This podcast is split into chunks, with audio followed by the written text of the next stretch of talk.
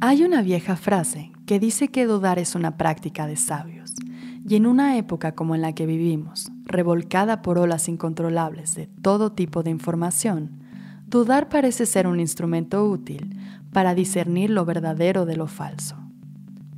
La cantidad desmedida de acontecimientos, la velocidad desenfrenada con la que viaja la información y la cantidad de medios y canales para su distribución han resultado en el surgimiento de pseudoexpertos, graduados bajo la Universidad de las redes sociales y diversos portavoces que no siempre difunden la información de una manera responsable. Viendo hacia un futuro que parece cercano, podríamos decir que ya no necesitaremos de robots, pues todos hemos caído en ejecutar acciones de manera automática y sin conciencia alguna, repitiendo datos e información sin cuestionar la fuente de procedencia. Ahora que comprendemos bien cómo se propaga un virus, podemos hablar sobre un fenómeno que se comporta de una manera muy similar y que de igual forma puede llegar a tener graves consecuencias y en casos extremos ser letal. La propagación de la desinformación y la información errónea. Al igual que un virus, todo comienza por un agente contagiador, viajando de persona a persona, creando una red de interacciones expandiendo mensajes que pueden ser altamente contraproducentes en múltiples sentidos. Entre sus efectos se encuentran la difusión del miedo, el agravamiento de daños potenciales a la salud, el incremento de la división social o atentados contra la libertad o vida de una persona. Todos estamos expuestos a esta crítica situación, por lo que todos jugamos un rol activo dentro de la misma. Su carácter digital sobrepasa todo tipo de fronteras, por lo que este fenómeno tiene un alcance tan grande que fácilmente podemos decir que nos enfrentamos a un problema global. Y es comprensible, son tantos los sucesos y la información que recibimos que es difícil encontrar el tiempo para procesarla e investigar qué hay más allá de ese texto, esas imágenes, ese audio, ese video o incluso los memes que recibimos. Pero ¿por qué sucede este fenómeno y cómo podemos frenarlo? Yo soy María González Delgado y esto es Vigilante. Esto es Vigilante y queremos cambiar las cosas. Somos un medio informativo que busca difundir la verdad en temas relacionados a la crisis ambiental que vivimos en México y el mundo. Queremos alcanzar la lucidez y crear conciencia en todos los niveles. Ya es hora de que nos hagamos responsables.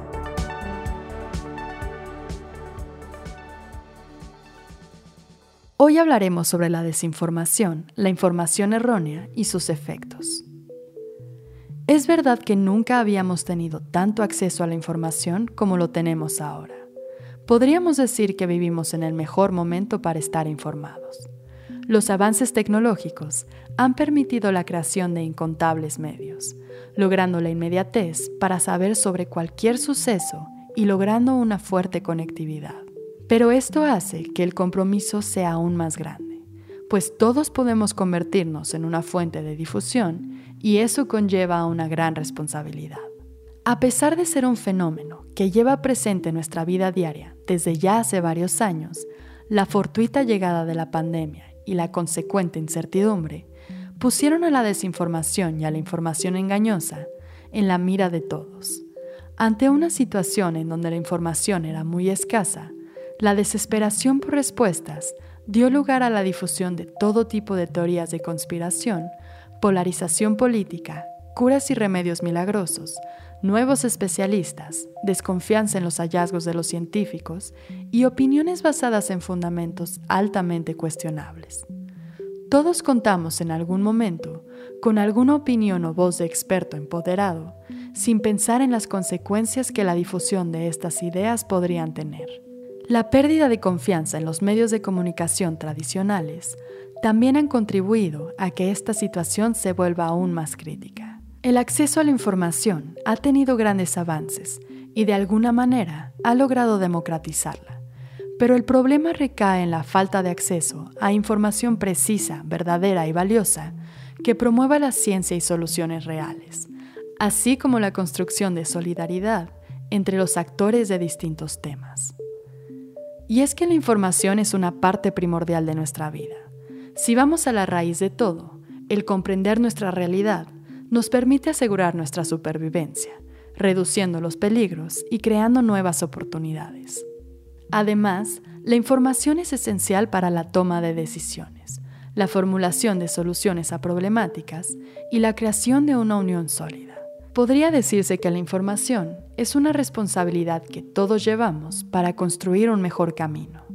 Es la llave que abre la puerta del entendimiento y que intenta ilustrar la realidad que se construye a partir de acontecimientos que nos rodean, un elemento clave para luchar por cambios necesarios.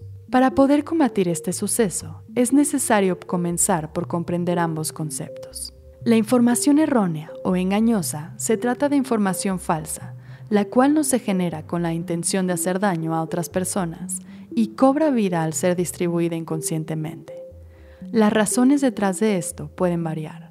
Puede tratarse de una mala interpretación, escuchar mal o reproducir algún fragmento de información fuera de su contexto original. Incluso puede derivar de una parodia o una broma que es tomada como un hecho. Por otro lado, la desinformación se trata de información falsa que es creada con un fin específico. Puede ser diseñada para promover a una persona, a un partido o un punto de vista particular. Por lo general, esta obedece a algún plan y puede ser peligrosa.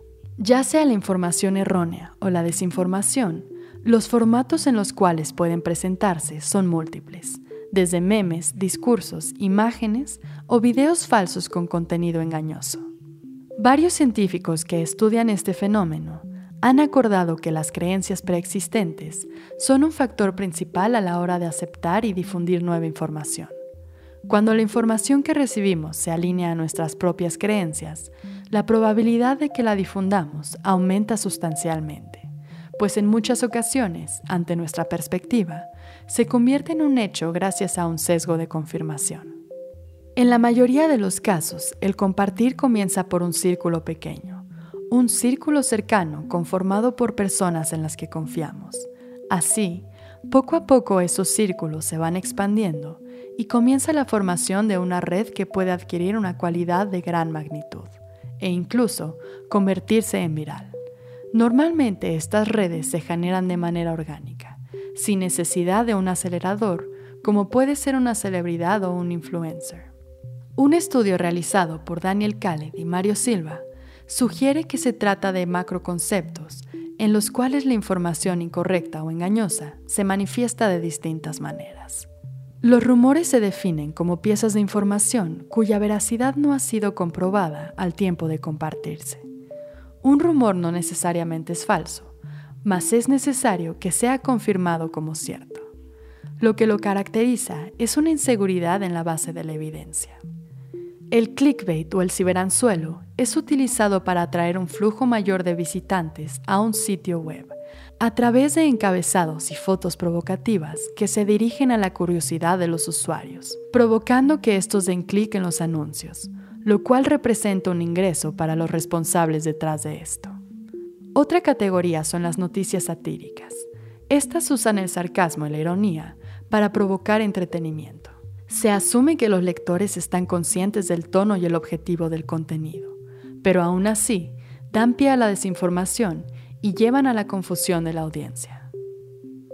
Por último, tenemos el spam social, el cual está manejado por agentes quienes buscan difundir información de manera desmesurada, normalmente a través de patrones automatizados. ¿Cómo es que este tipo de información cobra la relevancia suficiente para convertirse en una amenaza? Las razones son múltiples y complejas, tenemos la información que es deliberadamente manipulada, una gran crisis de credibilidad en los medios de comunicación tradicionales, gran desconfianza en instituciones, un mundo que va demasiado rápido y un boom de alternativas de difusión que ceden el poder de la información a cualquiera. Sin duda alguna, uno de los factores cruciales en esta ecuación han sido las redes sociales. Su crecimiento y popularidad adquirida han cambiado todas las reglas del juego en cuanto a la producción y el consumo de la información. Su naturaleza permite que prácticamente cualquier persona produzca y difunda contenido sin ser verificado. Otro punto importante es que tienen el poder de romper barreras físicas, conectando a gente que se encuentra geográficamente dispersa. Por otro lado, las redes sociales son inmediatas. Se han convertido en una manera de subsanar los huecos de urgencia ante sucesos mundiales y una alternativa a la constante sospecha que existe detrás de los medios tradicionales. Es por eso que cada vez son más las personas que prefieren mantenerse al corriente de los sucesos mundiales a través de estos medios alternativos. Y a pesar de que las redes sociales tienen grandes beneficios, como tener mayor acceso a la información, mayor libertad de expresión y cierta transparencia, y control sobre diversos temas, se han convertido en el mayor motor para la desinformación. Esta inmediatez que ofrecen se ha vuelto en una presión que empuja a organizaciones y otras fuentes de información a difundir material que no ha sido terminado o verificado en su totalidad. Ante la propuesta excesiva de información propagada, las tareas de validar y verificar se vuelven cada vez más difíciles y a pesar de existir herramientas y colaboraciones entre grupos de periodistas, especialistas y redes sociales, es imposible tener un control sobre la cantidad y velocidad del contenido generado. Además de esto, la dinámica ha cambiado. Antes, los lectores eran un agente pasivo que esperaban que la información llegara a ellos, mientras que ahora somos nosotros los que demandamos esta información inmediata. Detrás de todo esto está nuestro criterio y toma de decisiones sobre compartir la información que recibimos. Esto vuelve la situación aún más compleja, pues existen una serie de vulnerabilidades cognitivas que influyen en nuestro juicio y acciones. Por ejemplo, la confirmación de sesgo, la cual tiende a resaltar evidencia que confirma las creencias que ya tenemos, o el razonamiento motivado, el cual dice que nuestra habilidad de razonamiento es inconscientemente afectada por nuestros valores, identidades y actitudes preexistentes. Otro ejemplo es la exposición repetida, la cual inconscientemente crea familiaridad, alterando nuestra perspectiva. Las consecuencias detrás de esta problemática son muchas y pueden manifestarse a distintas escalas. Algunas de las repercusiones más comunes son la irrupción de esfuerzos médicos, nacionales o científicos. Esto sin mencionar la evidente generación de confusión. También conlleva a la inacción o a la acción errónea y en ocasiones incita a la violencia. La desinformación y la información errónea quitan relevancia al periodismo y a la ciencia.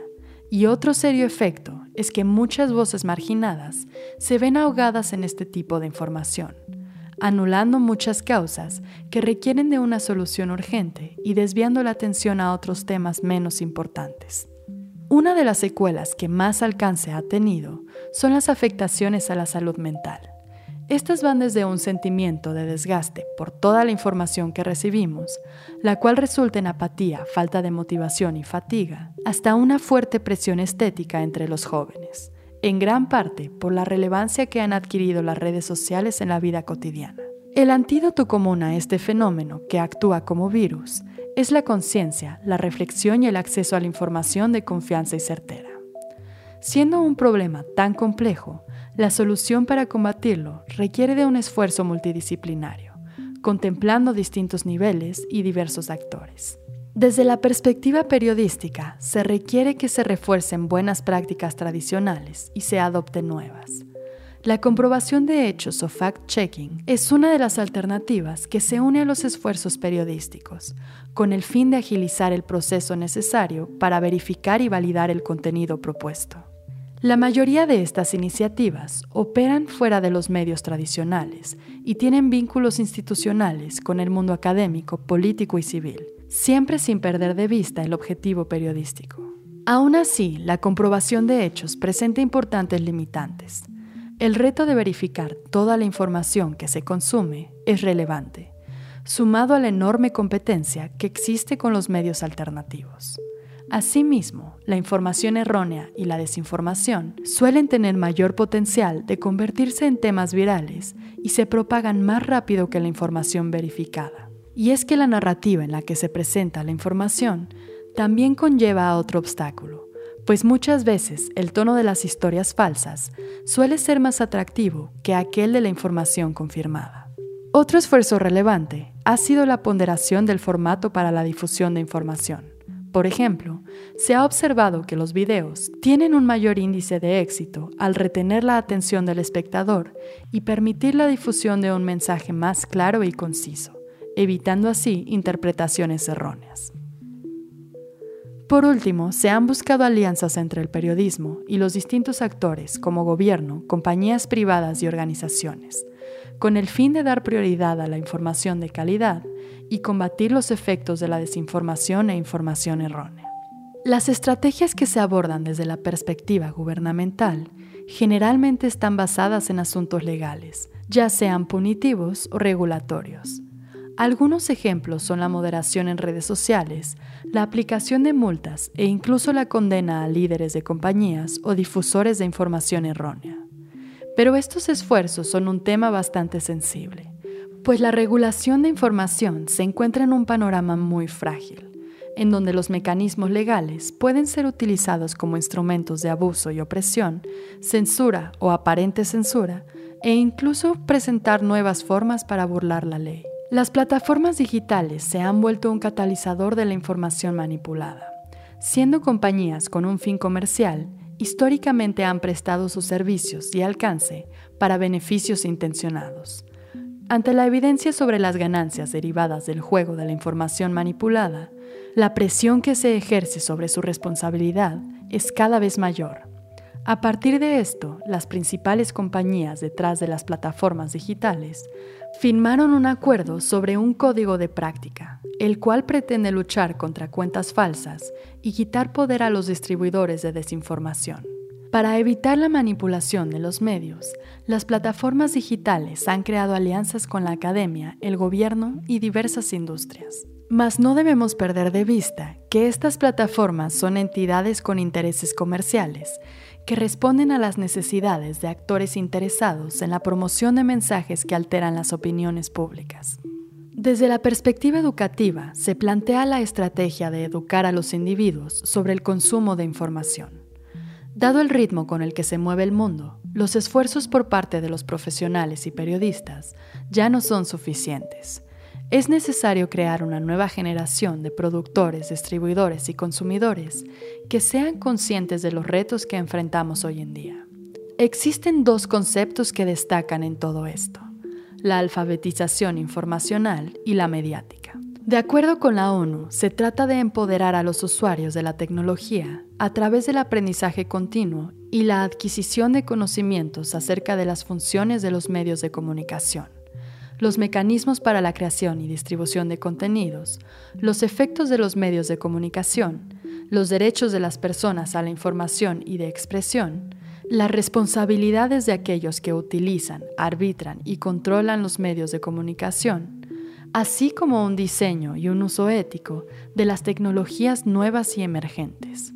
En el año 2020, la Organización de las Naciones Unidas, junto con la agencia de impacto social Purpose, crearon una campaña titulada Pause, o Pausa en español, bajo el objetivo de brindar información respaldada por médicos y científicos sobre asuntos relacionados a la COVID-19 y, a su vez, combatir la difusión de información errónea.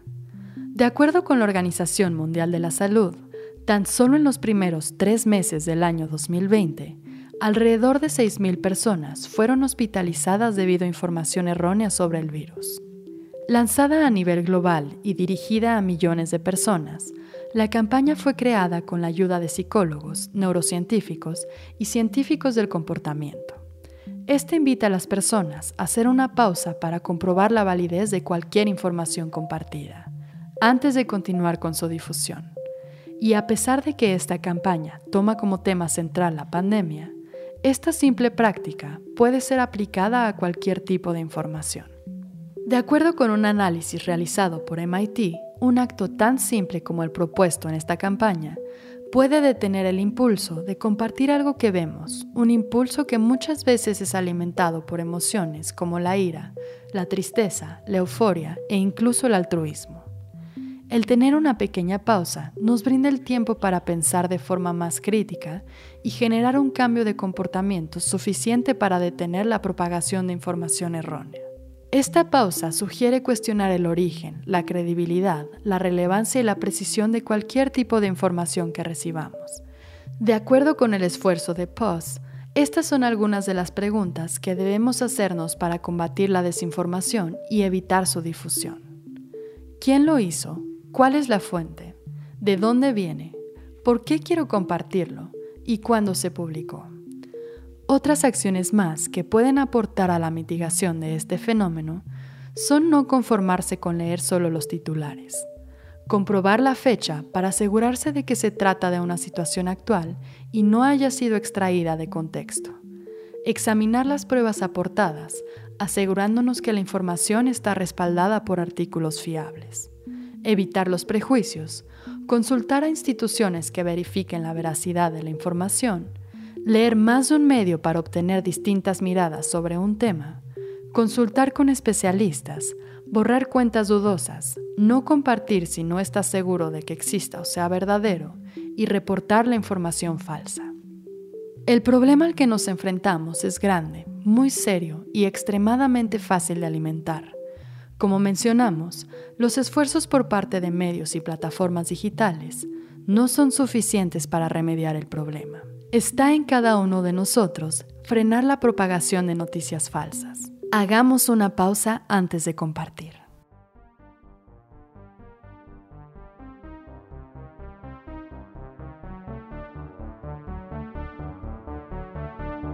Si quieres contactar a Vigilante, escríbenos a hola.vigilante.bio. Agradecemos el trabajo de edición de Mario Otero. Escucha nuestro podcast todos los miércoles en Spotify, Apple Podcast o tu plataforma favorita y encuéntranos en nuestras redes sociales como vigilante-bio.